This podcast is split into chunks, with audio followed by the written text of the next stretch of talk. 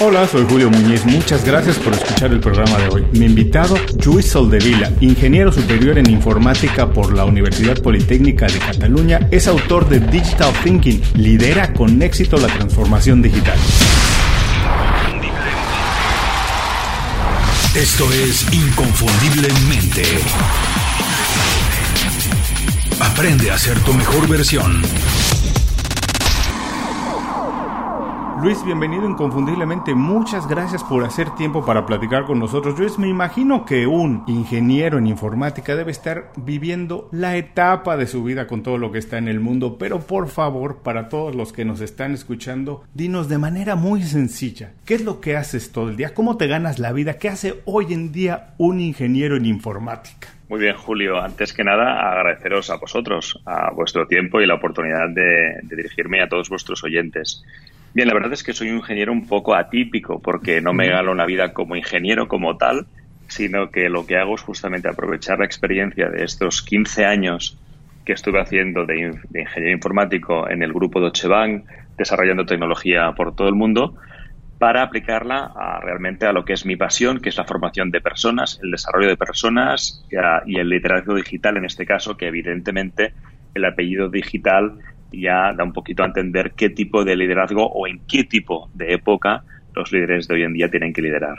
Ah, buenísimo, qué divertido. Vamos a ir más adelante a todo esto que tiene que ver con la transformación digital, pero me interesa mucho esta parte que platicas que tú estás utilizando toda la experiencia que adquiriste en trabajos y experiencias anteriores, proyectos anteriores, para ahora llevar adelante tu proyecto. Y eso es algo que a mí me apasiona mucho porque yo digo que no podemos tener una sola pasión durante toda la vida. Sería muy triste tener una vida con una sola pasión, como que hay, estar, hay que estar siempre abiertos al cambio. En tu caso, ¿qué fue lo que te hizo? cambiar un poco de dirección, utilizar todo eso que tenías el aprendizaje, que yo siempre digo que es aprendizaje si lo podemos aplicar de otra manera, ¿cómo fue que lo hiciste? ¿Cuál fue el momento que dijiste, esto voy a utilizar y lo voy a poner, digamos, a mi servicio de esta otra manera? Si nos puedes platicar esa transformación un poquito, Luis. Pues mira, la transformación fue, fue en dos tiempos, de una manera paulatina. Yo iba practicando lo que era mi pasión, que era la formación, y ya desde a los cuatro años de entrar en Deutsche Bank, yo entré en el 95, en el 99 ya empecé a dar clases, a dar formación en esa de Business School, una universidad de aquí de Barcelona, y lo iba compaginando con mi profesión, que era, como te he dicho, la de consultor en ese momento, y después la de directivo en el grupo Deutsche Bank. Y mi última, mi última asignación fue la apertura de la filial tecnológica del grupo en Nueva York. Entonces, la idea era, vamos a abrir oficina en Nueva York de la filial tecnológica de Deutsche Bank, vamos a vender a la banca de inversión, es un gran momento, es un gran sector. Bien, esto era 2008. Entonces, mm, nuestros oyentes pueden identificar claramente que era el lugar inoportuno en el momento inoportuno. Entonces, aquello fue, bueno, lo, lo, lo arranqué, lo arrancamos y bueno, todo el mundo sabe lo que pasó, se desmontó, se desmoronó, cayó el sistema financiero y aquello de alguna manera me, hizo como, como pensar, como plantearme y, por eso te digo que en dos momentos, porque paulatinamente yo ya llevaba años con experiencia formativa y ese, en ese momento dije, hay cosas que tú no puedes controlar, ¿no? La única manera de controlar el destino al 100% es creártelo. Y entonces dije, ¿sabes qué? De manera voluntaria pues decidí dar el salto y decidí, oye, yo algo tengo que explicar, ya estoy, me gusta la tecnología, pero quiero explicar algo nuevo, quiero crear algo para después explicarlo, para después entregarlo al público y a partir de allí pues lo dejé. Y nada, vino el primer libro donde explicaba pues eso, cómo aplicar técnicas de consultoría al rendimiento de personas. Luego vino el segundo libro de morder el hielo sobre el cambio, como, el, como es un elogio del cambio y ahora pues ah, como el cambio que toca ahora es el cambio digital, es un cambio que afecta al 99,99% de las empresas. Y como creo que en el cambio digital hay mucho más de lo que la gente cree de, de, de, mindset, de, actitud, pues uh, me siento con mucha fuerza y con mucha autoridad, si lo quieres decir así, para pues bueno postular cuáles son los 10 líderes del líder digital. Oye, pues mira, la verdad, sinceramente, podría parecer una mala historia que estuvieras llegando a Nueva York en el 2008 trabajando en instituciones financieras, pero curiosamente parece ser que tú lograste hacer de lo que puede considerarse una mala experiencia, una crisis, una oportunidad. Y además, todo el bagaje que tenías de conocimiento, bueno, ponerlo a tu servicio. Y liderar esta transformación digital. Ahora sí me gustaría entrar de lleno a esta parte de la transformación digital, porque eres experto en ello, porque lo viviste dentro y fuera de una institución. Cuéntanos exactamente cuando hablamos de la transformación digital, porque hoy en día todo el mundo habla de eso. Todo el mundo habla que somos digitales, de que la información vuela de un lado para otro, que hoy es digital, ya no somos análogos, pero desde tu punto de vista, ¿qué es la transformación digital y cómo ha afectado el día a día de, bueno, casi todas las instituciones y casi todas las personas? De todas, Julio. Y si alguna institución te dice que no le ha afectado, se equivoca. ¿eh? Y lo digo con esta vehemencia sin saber qué institución es, pero es que es así. Mira, el tema, yo siempre cuando explico digitalización en, las corporaciones o en las, en las universidades, primero hay que entender lo que es digital. Entonces, lo digital supuso el hecho de poder pasar, como tú muy bien has dicho, de un mundo analógico a un mundo digital. Y básicamente lo que nos aporta la digitalidad es que esto es mucho más gestionable, ¿no? Porque todo es finito en lugar de infinito. Lo análogo es, o lo analógico, es, es continuo, hay, hay, mucha información, demasiados valores, y lo digital es concreto y a, las empresas les gustan las cosas concretas, ¿no? Es fácil de almacenar, fácil de gestionar, y ya está. Por lo tanto, cuando un producto, el disco, lo puedes digitalizar, el CD o, o la canción MP3 o el Spotify, pues eso se convierte en mucho más útil. Esto es la digitalización. Bien, ¿Cómo afecta esto a las empresas? Pues las empresas tienen un gran reto que es aprovechar esta potencia que por sí no es nada, repito, por sí no es nada, en cambiar tres cosas. Hay, desde mi punto de vista, tres ejes muy importantes en la transformación digital. Estoy hablando de la tecnológica, no de la que hablo yo en mi libro, ¿de acuerdo? O sea, estoy construyendo eh, la casa o los cimientos y luego le pondremos los pisos y el tejado que yo creo que tiene que tener para que sea completo. Esta transformación digital clásica, que llamo yo, tecnológica, tiene que ver con los productos y servicios que yo puedo crear con la tecnología. Ah, tiene que ver con cómo los creo, es decir, con la modificación de los procesos de mi empresa. Y tiene que ver con la relación de, de mi empresa con los clientes, cómo se lo vendo, y también con las personas que trabajan en ella. Es la P. Yo siempre digo que en la transformación digital en la clásica, insisto, en la tecnológica hay tres P's, la P de people, y la P de people son ni más ni menos que personas, clientes y profesionales, la P de procesos y la P de productos y servicios. Esta es la transformación digital clásica, la tecnológica. Ahora bien, ¿qué pasa? Que muchas veces nos focalizamos solo en eso, en la tecnología, y hacemos grandes aplicaciones digitales y transformamos digitalmente nuestros procesos, productos, sí, pero y nuestro, nuestra mentalidad, nuestro mindset sigue siendo analógico, con lo cual, sin la actitud adecuada, sin este digital thinking, mm. ahora supongo que entiendes el porqué del digital thinking, ¿no? Si que cambiemos la mentalidad de pensar, sin que el mindset cambie, no va a ser completa la transformación digital. Ahora, eso es muy interesante. Ya nos dijiste un poco, la transformación digital tradicional, la que tienen que hacer las organizaciones para estar acorde a las nuevas necesidades del mundo, a la realidad del mundo, y también la de las personas, que hay que cambiar nuestra manera de pensar porque si no de nada podemos aprovechar todas esas oportunidades. Pero yo quiero, ya que te tengo aquí, no te voy a dejar así, escapar así de fácil, danos dos o tres pequeñas cosas que tiene que hacer cualquier persona para adaptarse de mejor manera y el nuevo mundo digital no sea una amenaza, sino sea una herramienta. ¿Qué tienen que hacer para cambiar esa manera de pensar, ese mindset? ¿Qué tienen que establecer? Establecer, pensar qué es más importante hoy en día, Luis? Mira, esto en la transformación digital lo que hay que tener muy claro es dónde se quiere llegar, tener muy claros los objetivos para dibujar un plan de acción.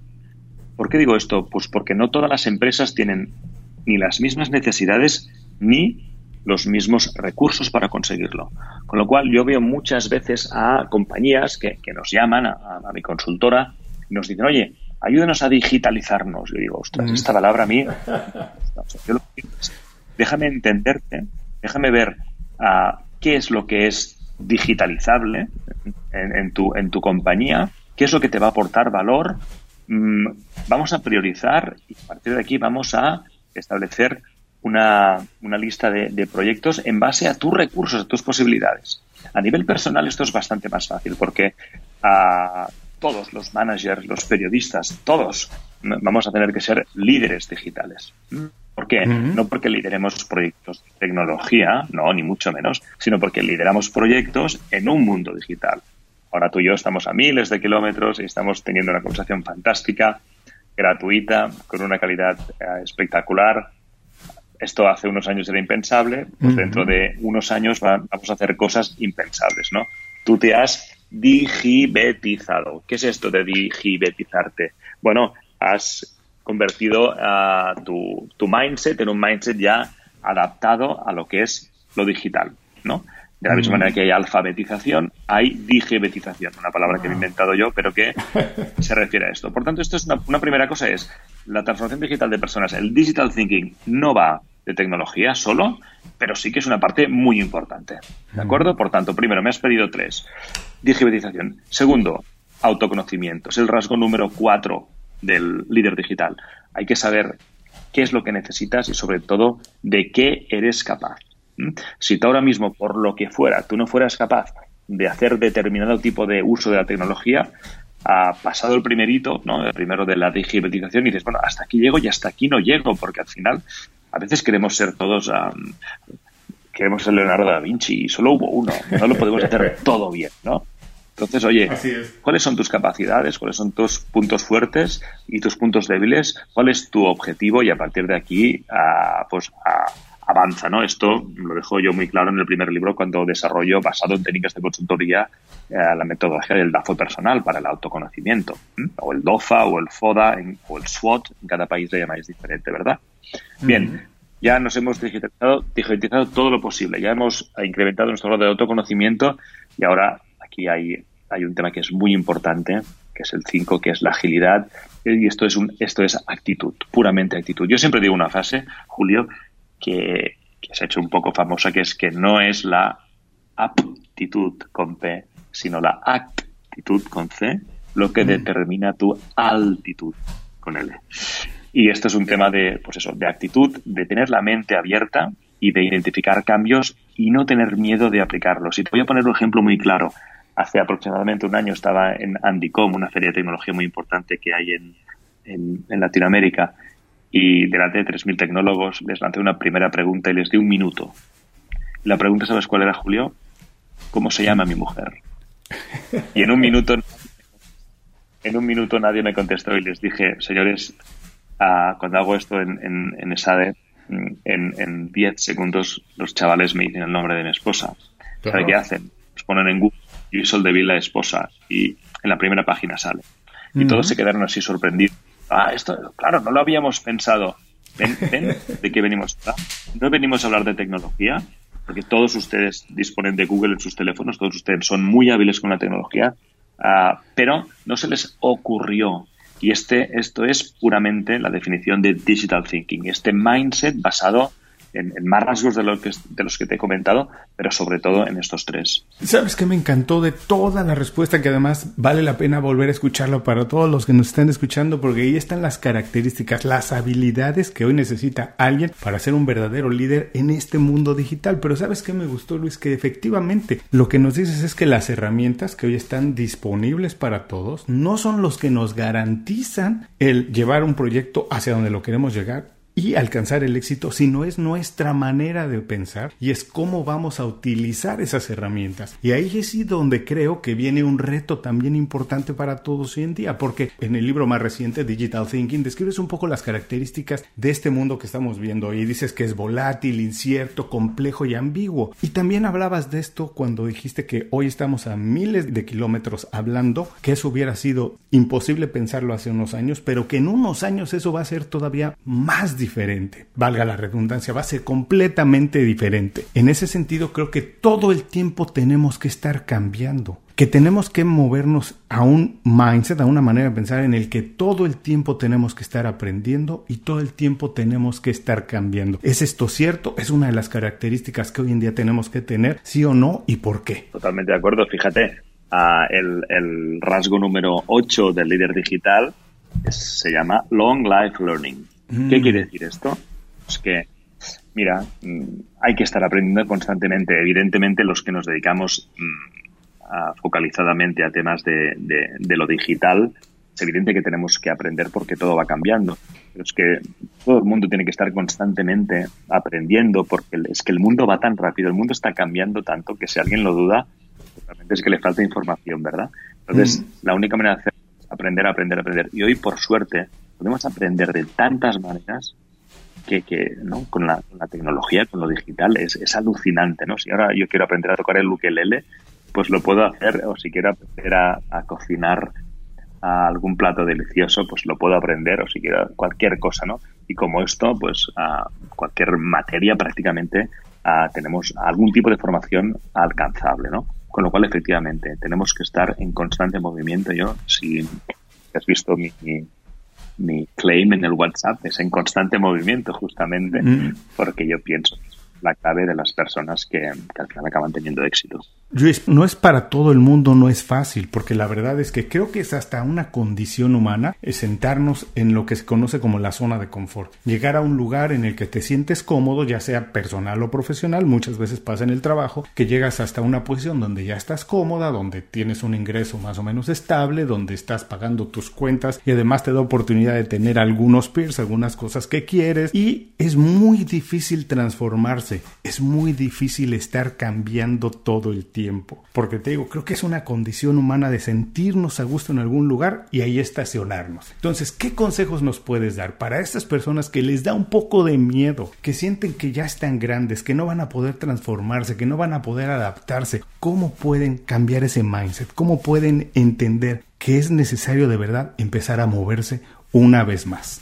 Mira, el miedo, como tú muy bien has dicho, es una reacción natural. Si no tuviéramos miedo o nuestros ancestros no hubieran tenido miedo, no estaríamos teniendo tú y yo ahora esta conversación. Bueno, se hubiera devorado un león por no tener miedo, o cualquier otra bestia de la época, ¿no? Con lo cual el miedo es natural, pero yo siempre digo que hay que recordar una frase que es que casi nunca pasa nada y cuando pasa tampoco pasa nada. Es decir, mm. hay muy pocas ocasiones en la vida en las que realmente nos pasan cosas que son muy graves, ¿no? La última la sabemos todos, pero bueno, en las intermedias también realmente hay pocas, ¿no? Entonces, pero el miedo es natural y el miedo hay que saber vencerlo. Y, aquí, pues como siempre, y vuelvo, técnicas, hay técnicas, hay técnicas para tener la actitud que uno quiere, hay técnicas para perder el miedo, hay, el autoconocimiento nos ayuda un montón, el, rasgo número dos, que es tener visión, o mm. dónde quiero ir, tú sabes dónde quieres ir, oye, te importa bastante poco lo que tengas que hacer y lo que tengas que cambiar. De una cultura de intraprendeduría en tu entorno, el rasgo número tres, wow, la intraprendeduría, ¿no? Este, el cuestionarse las cosas, el, el, lo divertido que es al final esto, ¿no? Es decir, al final es un tema actitudinal y la actitud ah, se puede entrenar, es que esta es la buena noticia. La buena noticia es que la actitud no es una causa, sino que es un efecto. Si fuera una causa, no la podríamos atacar, pero como es un efecto, podemos ir a la causa, y la causa son los pensamientos. Entonces, si tú me dices, no, es que yo tengo miedo, pues yo te diría, bueno, pues vamos a hacer un pequeño ejercicio. Ponme tus miedos, me los escribes en una columna, en la siguiente columna me dices qué es lo que pasará si este miedo se cumple, y en la tercera columna me explicas cómo, cómo se soluciona lo que puede pasar. La mayoría de gente que hace este simplísimo ejercicio acaba diciendo, oye, pues es verdad, no tiene ningún sentido racional que tenga miedo. Claro, es, racional. estos miedos, ¿eh? el miedo a yo no voy a poder.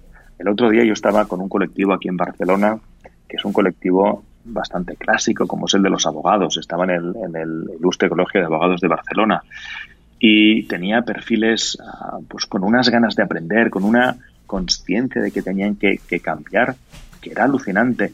No tenía nada que ver con la edad, no tenía nada mm. que ver con la edad había gente mayor que decía, oye, de acuerdo, os prometo que esto es cierto, un tipo que debía tener, pues, no sé, 55, 60 años, me decía, Luis, dime qué lenguaje de programación tengo que aprender, que yo lo aprendo.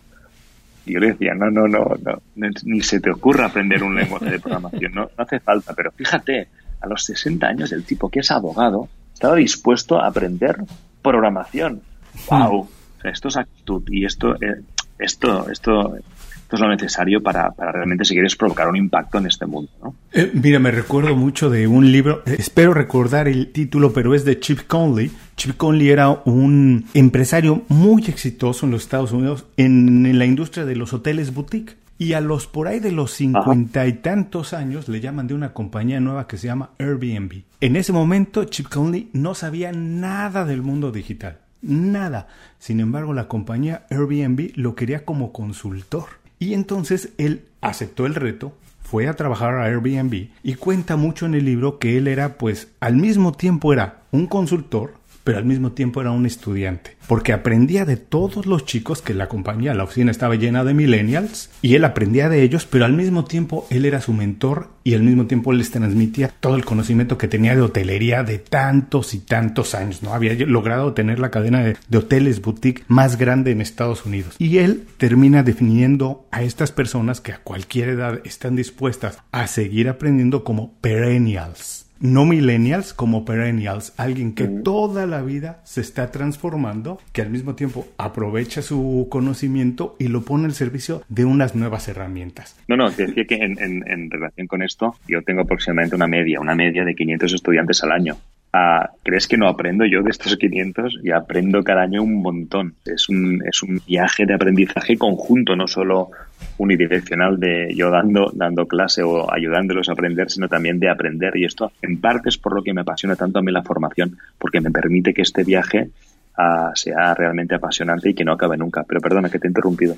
No, fíjate, curioso, yo tengo en mi lista de cosas por hacer, nunca he impartido un curso, nunca he impartido una clase, pero es algo que también se me antoja muchísimo por eso, porque esta relación con gente joven te debe nutrir muchísimo. Alguien que tan solo te lance una pregunta que tú nunca has pensado y que te descuadre un poquito y te haga una vez más replantearte lo que tu manera de ver el mundo, de resolver un problema, yo creo que te hace crecer de manera exponencial. Y hemos tenido que cambiar de esta idea de que una vez cuando terminas la universidad, la escuela, ya sabes todo lo que necesitas saber para trabajar. Hemos pasado a lo que nos has platicado toda la entrevista, a un mindset nuevo en el que no, al contrario, realmente ahí es cuando uno empieza realmente a aprender lo que se necesita para desarrollarse en una situación laboral y alcanzar el éxito. Y en ese sentido me gustaría preguntarte también, ¿cómo ha cambiado este mundo digital donde no hay límites, donde la información es muy volátil, donde tenemos acceso a prácticamente toda la información. Incluso tenemos acceso a personas que hace mucho tiempo no hubiéramos podido pensar en tener acceso y platicar y tener una conversación, intercambiar información a través de redes sociales. Pero ¿cómo ha cambiado nuestra relación con otros profesionales y cómo ha cambiado nuestra relación con las organizaciones hoy en día?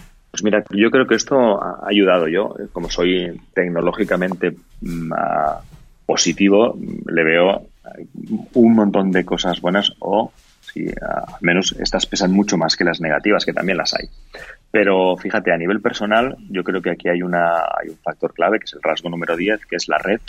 Ahora trabajamos en red, en nuestra consultora somos muy poquitos, somos muy pequeñitos, pero tenemos capacidad de hacer proyectos muy grandes. ¿Por qué? Porque trabajamos en red.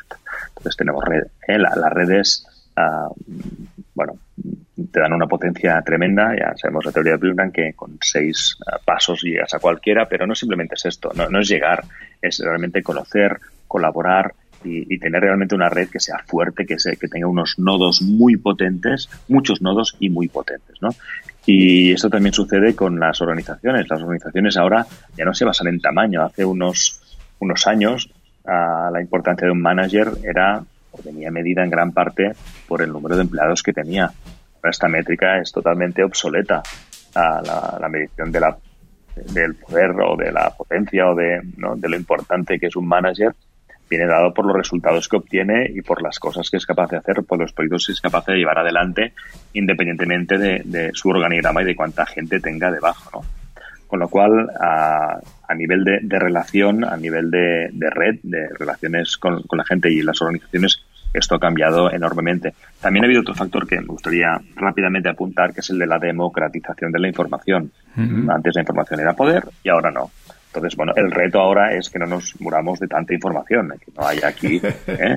Una, parálisis por el análisis. Entonces, lo que tenemos que hacer es transformar esta información en, en algo que realmente genere conocimiento para tomar buenas decisiones y mover los proyectos adelante. No, definitivamente, porque hoy en día podemos pasar horas y horas, días completos leyendo sobre algún tema, pero lo más importante hoy en día es saber decidir qué hago con la información que estoy adquiriendo, con lo que estoy leyendo, cómo puedo utilizarlo y cómo puedo transformarlo. Ahora, Luis, con tanta información y con un mundo tan complejo, ambiguo y volátil, ¿cómo podemos hacer tanto las organizaciones como nosotros, como profesionales independientes, cómo podemos hacer planes a futuro si el futuro es muy difícil de predecir y de leer porque las cosas cambian muy rápido. Bueno, primero uh, desmitificando un poco la, eh, la, predicción del futuro. O sea, si pudiéramos predecir el futuro, pues sería muy aburrido todo esto también, ¿de acuerdo? Con lo cual, oye, la gracia de, ¿no? a mí me gusta el fútbol, pues la gracia del fútbol es que, pues bueno, pues que pasan cosas que nadie se espera y que necesitas toda una liga para ver quién gana, etcétera, etcétera, ¿no? Ah, con, lo que, con lo que quiero decir es que al final que las cosas vayan más rápidas hace las cosas más complicadas, evidentemente, sí, porque estamos en un mundo buca, este, este acrónimo que, que, no lo, que no lo he elaborado yo, sino que lo he tomado ¿no? en la academia ya hace muchos años que hablamos de este mundo buca que define la volatilidad, la incertidumbre, la complejidad y la ambigüedad. Y yo digo que la gente, los humanos al final, los, managers, porque yo hablo normalmente a personas del mundo corporativo, o los líderes, que me gusta llamar a mí, somos, somos sapos, ¿no? Y la gente dice, hombre, no, no, no, nos insultes. Digo, no, es que como humanos, cuando nos ponemos a liderar algo en el mundo corporativo o en el mundo nuestro propio, somos sapos en realidad porque nos gusta, ¿eh? y sapo es un acrónimo que lo contrapongo con buca, ¿no? Buca es el acrónimo de, de volátil, incierto, complejo y ambiguo, y sapo es el acrónimo de sencillo, absoluto, preciso y ordenado. Así es como nos gustaría la vida, y tú mismo lo acabas de decir. Oye, ¿cómo eh, predecir el futuro? Claro, hombre, si todo fuera absoluto, preciso, ordenado y sencillo, pues esto sería muy fácil. Esto de vivir, esto de, manejar empresas sería muy fácil. Entonces, como somos sapos, tenemos que al final intentar, intentar adaptarnos y, y bueno, lo que nosotros decimos es que al final, con actitud y con los 10 rasgos con este digital thinking lo que podemos hacer es convertir el buca en otro buca. No va a dejar de ser buca porque no vamos a cambiar el mundo, no nos engañemos, pero en lugar, en lugar de volatilidad tendremos visión, en lugar de incertidumbre tendremos conocimiento, en lugar de complejidad tendremos claridad y en lugar de ambigüedad tendremos agilidad. Fíjate, también he formulado la palabra buca, pero ahora mucho más, mucho más sexy, ¿verdad? Visión, entendimiento, claridad y agilidad. Sí, me gusta porque de verdad que no tenemos que saber absolutamente todo, pero sí tenemos que confiar en que el conocimiento que tenemos nos va a permitir navegar y bailar con la incertidumbre y resolver los problemas como se van presentando, ¿no? no efectivamente no podemos predecir qué va a pasar, pero sí podemos prepararnos lo más posible para estar listos cuando algo se presenta, poder actuar de acuerdo a lo que tenemos que decidir y hacer en ese momento. Entonces me, encanta esta parte de no intentar predecir el futuro, sino más bien estar listos con el conocimiento de Estar listo y tener visión, tener visión ¿eh? de hacia dónde más o menos vamos a ir y luego ser capaces de mm, tener esta agilidad para ir haciendo los movimientos adecuados para, aunque todo cambie, más o menos ir para allí o cambiarlo pero tener siempre una visión, porque si no, claro, si todo cambia, esto nos puede pensar o nos puede llevar a pensar, oye, pues vivimos en, en, un caos, en una deriva. No, no es así. Hay que tener una visión donde queremos estar dentro de un tiempo e intentar navegar. Totalmente. Fíjate, yo siempre lo explico un poco con dos ejemplos muy sencillos. Cuando vas a subir una escalera, aunque esté oscuro y no veas el final de la escalera, vas a dar el primer paso y sabes que vas a llegar hasta arriba, aunque no tienes que ver toda la escalera completa. Lo mismo cuando vas a conducir. Yo puedo conducir ahora que estoy en Miami de aquí a Orlando. No conozco todo el camino, pero sé conducir, así que me lanzo a la avenida, al, al camino y manejo porque sé que lo que se presente lo voy a poder resolver, aunque no conozca el camino. Y si es necesario en el camino transformar un poco el plan, lo puedo transformar, pero sé que voy a llegar al destino que tengo puesto. Así que me encanta también esta para que dices que hay que tener muy claro y una visión que desafortunadamente la mayoría de las personas no se toma el tiempo de hacerlo. Exacto, así es, totalmente de acuerdo. Visión, agilidad y muy buenos ejemplos los que has puesto porque es esto, ¿no? Al final hay que mirar atrás y ver que hemos generado movimiento y si hemos generado movimiento, pues al final vamos a, vamos a conseguir que las cosas cambien. Visita inconfundiblemente.com. Descarga nuestras herramientas y aprende a ser tu mejor versión. Gracias por seguir con nosotros. Estoy platicando con Luis Soldevila. Luis, estamos entrando a la parte final de la entrevista. Ha sido divertidísima. Me has puesto a pensar una vez más, lo cual agradezco y estoy seguro que nuestra audiencia también iba a tener que escuchar más de una vez la entrevista. Lo que queremos hacer aquí ahora es un poco meternos a la cabeza de Luis, descubrir un poco tus secretos, cómo has hecho todo lo que has hecho, cómo has conseguido los objetivos que te has puesto para intentar también inspirar a las personas. Lo que queremos es que organicen un estilo de vida que sea productivo pero que al mismo tiempo sea saludable. Y Luis, lo primero que se me ocurre preguntarte es, desde tu punto de vista, en este mundo tan volátil, cambiante, incierto, ambiguo, danos si tienes dos o tres pequeñas ideas, consejos, tips para mantener una buena red de contactos. Pues mira, copiar a las arañas a una, buenas, una buena red de contactos tiene, tiene, uh, tejido ortogonal, es decir, en dos direcciones, a 90 grados, por así decirlo, ¿eh? unos que salen del centro hacia los extremos y los otros que son pequeñas circunferencias, ¿verdad? Ah, las circunferencias son los ámbitos de tu vida. Mm. Y, y, el número de conexiones que tiene en cada circunferencia al final va a determinar lo bien que tú vas a tejer desde el centro a los extremos. Me explico. Si tú ahora, ah, o yo ahora, a mis 49 años decido que el networking es una gran cosa y hay que hacerlo, pues bueno, me costará mucho conectar con los de la escuela, con los de la high school, con los de la universidad, con los del posgrado, con los del primer trabajo, ¿me explico? Y evidentemente allí tejer conexiones de calidad va a ser muy difícil. Con lo cual, hay que tener en cuenta que el networking, yo siempre digo lo mismo, no se hace networking cuando se necesita, el networking se hace siempre. es algo que te aporta valor, siempre. El networking de calidad. El intentar conocer a mucha gente, conectar con mucha gente y siempre dar tú primero y luego recibir. Esto es una norma, no sé si cósmica, cuántica o qué es, pero funciona tan bien. Es decir, si ahora yo tú y yo nos conocemos y ahora te aporto yo, después ya te voy a poder pedir, pero no, oye, pues voy a contactar con este a ver si me... No, es, es al revés, porque al final el networking de verdad, el que dura, el que aporta valor, se basa en duraciones duraderas. Y esto funciona con el tú das primero y luego te van a dar. O, tú da y, no esperes nada y después cuando lo necesitas pues están ahí la gente que tú le has aportado valor y que te van a, te van a echar un, cable. Por tanto, aprovecha cualquier evento para hacer un networking de calidad y cuida mucho las relaciones, evidentemente.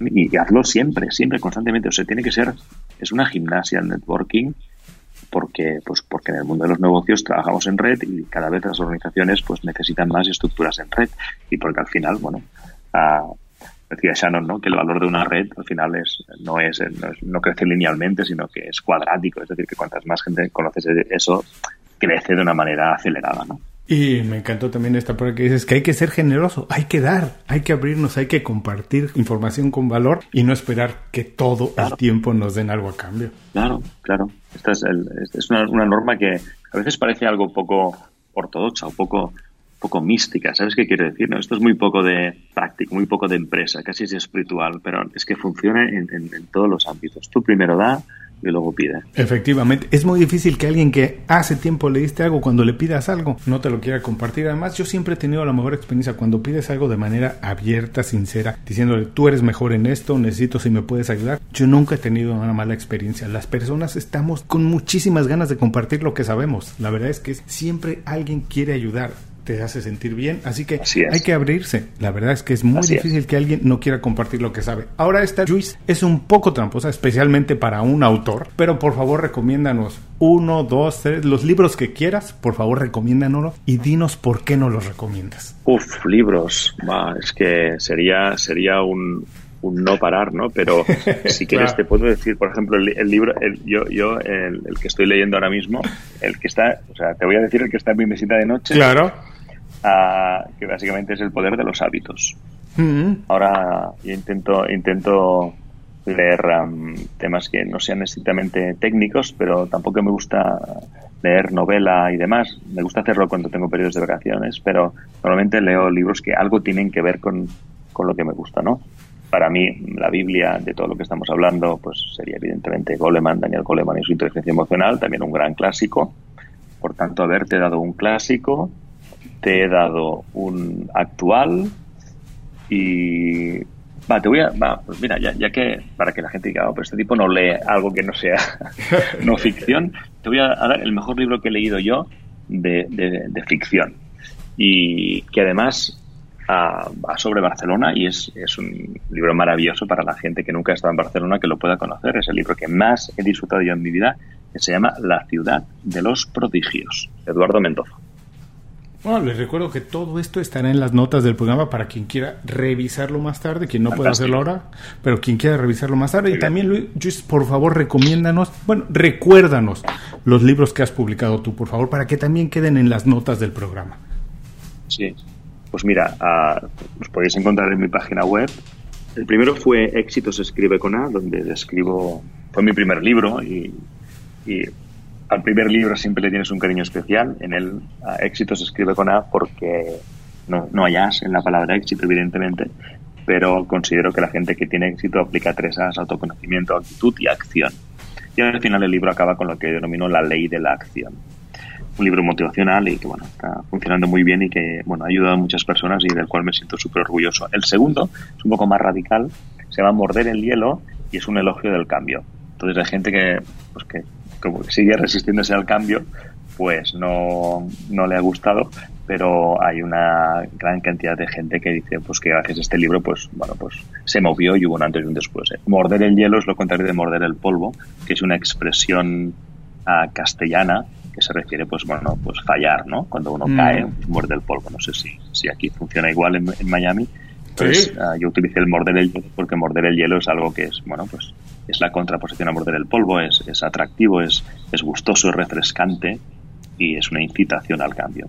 Y el tercero, que es el Digital Thinking, donde, puestos a cambiar y con la motivación adecuada, lo que hay que hacer es cambiar completamente de mindset para abordar un futuro digital brillante que nos espera. Les recuerdo una vez más, todo esto estará en las notas del programa. Ahora, Luis, por último, por favor, danos un buen consejo para que las personas se queden con él el resto del día y cómo podemos saber más de tu trabajo o ponernos en contacto contigo. Pues mira, eh, es muy fácil hoy en día, gracias a la tecnología, pues es tan fácil como entrar en mi página web, que es mi nombre, Luis, con dos L's, soldevila.com, y si no, pues lo mismo en, Google directamente, me pueden encontrar simplemente googleándome, y en Instagram, YouTube, y Twitter y Facebook y las redes sociales. Pero bueno, sobre todo en la página web es donde se sumariza mejor todo lo, que hago, tanto a nivel de speaker, de, de consultor individual, como también desde, desde mi pequeña consultora que se llama Actitude. Imagínate, nuestra consultora se llama Actitude, esto ya es una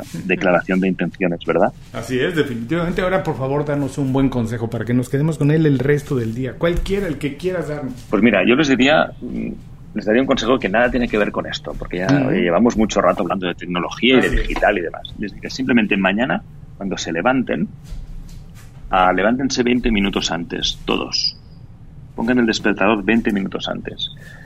Lo primero que hagan al levantarse sea sonreír, dar gracias por algo y pasarse esos, esos 20 minutos agradeciendo esto, que puede ser algo tan tonto como que sale agua por el grifo o que puedes respirar, y estiren, estiren el cuerpo, hidraten el cuerpo y estiren el cuerpo. Es decir, no empecemos el, el día acelerados, porque no hay nada peor que empezar el día acelerado.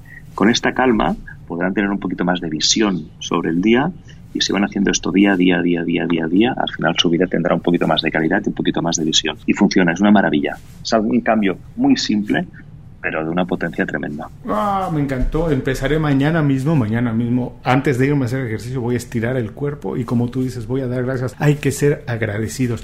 Luis, muchísimas gracias por dedicarnos tiempos y compartir con nosotros todos tus consejos, secretos, experiencias, historias. De verdad ha sido muy entretenido y muy enriquecedor. Te mando un abrazo grande hasta Barcelona. Espero conocerte pronto y podernos dárnoslo, a lo mejor tomándonos una rica cerveza, caña o lo que quieras. Fantástico. Espero bien pronto poder estar por aquí por Miami a saludarles personalmente también. Y nada, un abrazo muy fuerte a toda la audiencia. Y a todos los que nos escuchan, con esto terminamos la entrevista con Luis Soldevila. Les recuerdo que todos sus consejos, así como los datos para ponerse en contacto con él, los pueden encontrar en las notas de este programa. Antes de cerrar el programa, quiero pedirte dos favores. Primero, si algo te pareció interesante o motivador y conoces a alguien que se pueda beneficiar con esa información, comparte el programa con ellos. Eso nos ayuda a todos. A ti por fortalecer tu red de contactos, a ellos por recibir información útil y a mí porque más personas conocen inconfundiblemente. Segundo, suscribiéndote a nuestro boletín para recibir de manera gratuita información, recursos, consejos e inspiración para impulsar tu desarrollo profesional o crecer tu negocio. Recuerda que lo que importa no es tener un trabajo o un negocio que te dé para vivir, sino un estilo de vida donde crezca lo mejor de ti.